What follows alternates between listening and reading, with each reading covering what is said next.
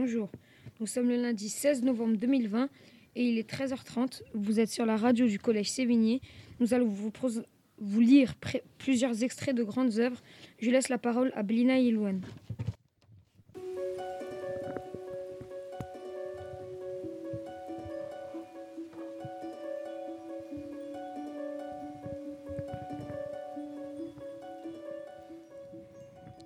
Le soleil baissait déjà à l'horizon et les pêcheurs n'avaient encore rien pris. Ils commençaient à s'inquiéter lorsque soudain, un jeune garçon cria qu'il sentait quelque chose remuer au bout de sa ligne. Elle était entraînée par un très gros poids et il avait du mal à la tenir. Les autres pêcheurs vinrent à son secours et tous se mirent à tirer sur la ligne jusqu'à ce que, épuisés et hors d'haleine, ils réussissent à ramener sur la berge un animal qui n'était ni un phoque ni un veau, mais un peu des deux à la fois. Ils frissonnèrent d'horreur car, sans l'avoir vu auparavant, pas un des pêcheurs n'ignorait que cette bête étrange était le petit du terrible Vunupi. Vous avez écouté un texte de Ré et Philippe Soupeau, Histoire merveilleuse des cinq continents au temps où les, bêtes parlaient. Le Vunupi, 1975. Le conducteur se battait aux côtés de Monsieur Fogg quand une balle le renversa.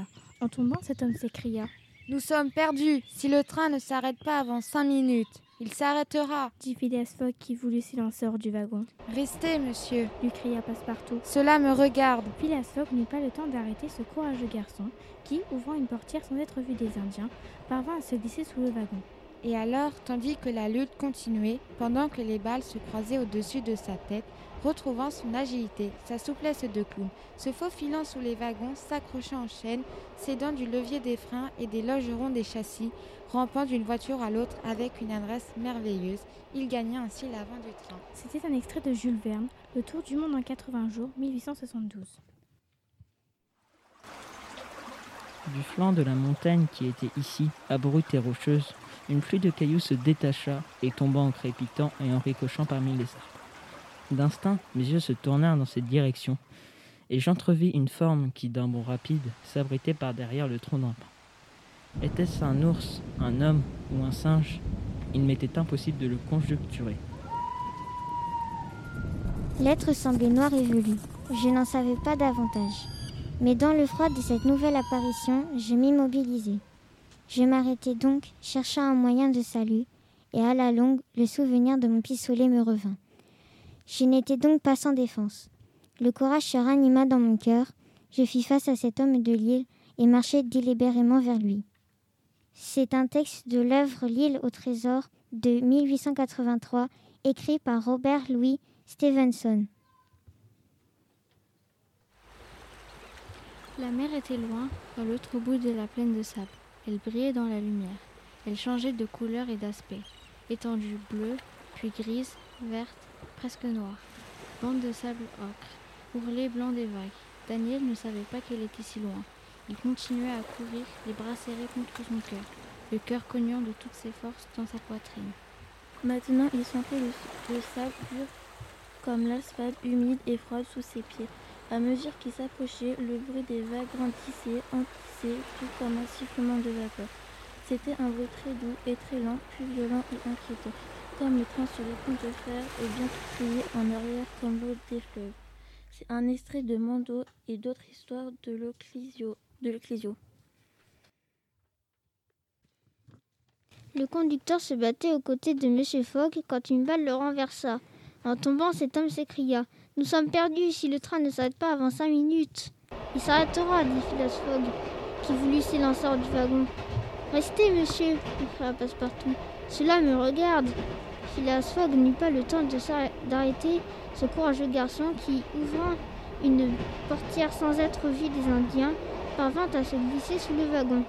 Et alors, tandis que la lutte continuait, pendant que les balles se croisaient au-dessus de sa tête, retrouvant son agilité, sa souplesse de clown, se faufilant sous le wagon, s'accrochant aux chaînes, s'aidant du levier des freins et des logerons des châssis, rampant d'une voiture à l'autre avec une adresse merveilleuse, il gagna ainsi l'avant du train. Vous avez écouté un extrait du Tour en 80 jours de Jules Verne, 1872. Et dès qu'ils s'aperçurent, ils se précipitèrent l'un vers l'autre, donnant l'impression qu'ils se haïssaient à mort. Chacun avait une lance rigide et solide, et l'échange de ces grands coups qu'ils percent l'un et l'autre les écus qui sont à leur cou, et mettent en pièces leur Robert. Les lances se fondent et éclatent et volent en tronçons.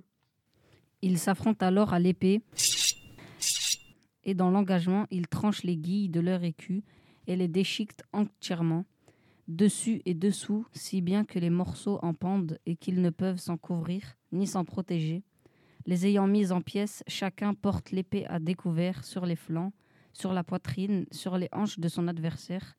Ils s'affrontent avec violence, mais aucun ne bouge d'un pouce, immobile comme un rocher. Vous venez d'entendre un extrait de Yvain ou Le Chevalier au Lion de Chrétien de Troyes. Jeudi 12 janvier. La forêt est fantomatique, pleine de brume dense d'où se détachent des grosses lianes.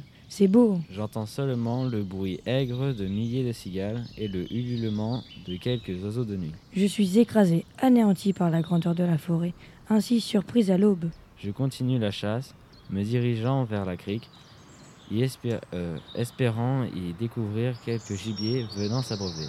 Rien. Les premiers vols de perroquets passent. Le jour est levé. Dans la crique, je trouve un crabe. Je l'embroche. C'est toujours ça. Et la chasse continue.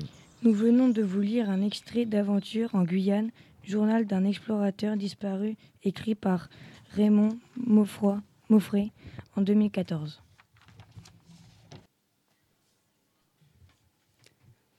Le conducteur se battait aux côtés de Monsieur Fogg. Quand une balle le renversa, en tombant, cet homme s'écria Nous sommes perdus si le train ne s'arrête pas avant cinq minutes. Il s'arrêtera, dit Phileas Fogg, qui voulut s'élancer hors du wagon. Restez, monsieur, lui cria Passepartout. Cela me regarde. Phileas Fogg n'eut pas le temps de s'arrêter. Ce courageux garçon qui ouvrit une portière sans être vu des Indiens parvint à se glisser sous le wagon, et alors, tandis que la lutte continuait, pendant que les balles se croisaient au-dessus de sa tête, retrouvant son agilité, sa souplesse de clown, se faufilant sous les wagons, s'accrochant aux chaînes, s'aidant du levier des freins et des longerons des châssis, rampant d'une voiture à l'autre avec une adresse merveilleuse, il gagna ainsi l'avant du train. Merci d'avoir écouté l'extrait Jules Verne de Tout du monde en 80 jours. La suite dans de prochains épisodes. Abonnez-vous, mettez le pouce bleu. Le conducteur se battait aux côtés de Monsieur Fogg quand une balle le renversa. En tombant, cet homme s'écria Nous sommes perdus si le train ne s'arrête pas avant cinq minutes. Il s'arrêtera, dit Phileas Fogg qui voulut s'élancer hors du wagon. Restez, monsieur, lui cria Passepartout. Cela me regarde. Phileas Fogg n'eut pas le temps d'arrêter ce courageux garçon qui, ouvrant une portière sans être vu des Indiens, parvint à se glisser sous le wagon. Et alors, tandis que la lutte continuait, pendant que les balles se croisaient au-dessus de sa tête, retrouvant son agilité, sa souplesse de clown, se faufilant sous les wagons, s'accrochant aux chaînes S'aidant du levier, du levier des freins et des logerons des châssis, rampant d'une voiture à l'autre avec une adresse merveilleuse, il gagna ainsi l'avant du train. Vous venez d'écouter un extrait de Jules Verne, Le Tour du Monde en 80 jours, 1872. L'homme calculait le pourcentage de Parisiens acheteurs d'éponges. Il regarda un taxi s'arrêter à sa hauteur. Une femme en sortit, les jambes très fines, puis son manteau en fourrure blanche. Certainement pas une femme à entrer dans le pourcentage. Elle le contourna sans le voir, traversa et longea le trottoir opposé, puis composa un code à l'entrée d'un immeuble. Une voiture grise passa doucement, l'éclaira dans le rayon de ses phares, freina près d'elle. Le conducteur descendit. La femme se retourna. Le vendeur d'éponges fronça, les sourcils en alerte. Il y a eu trois coups de feu. Et la femme s'écroula à terre.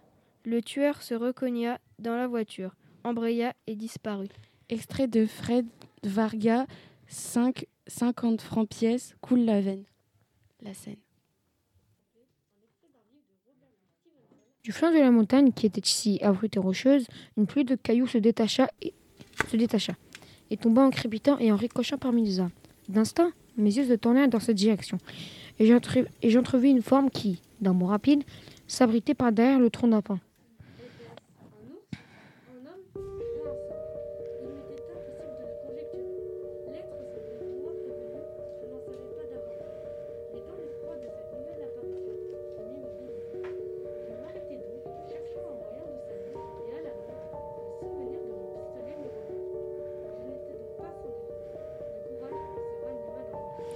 Je vis face à cet homme de l'île et marchais délibérément vers lui.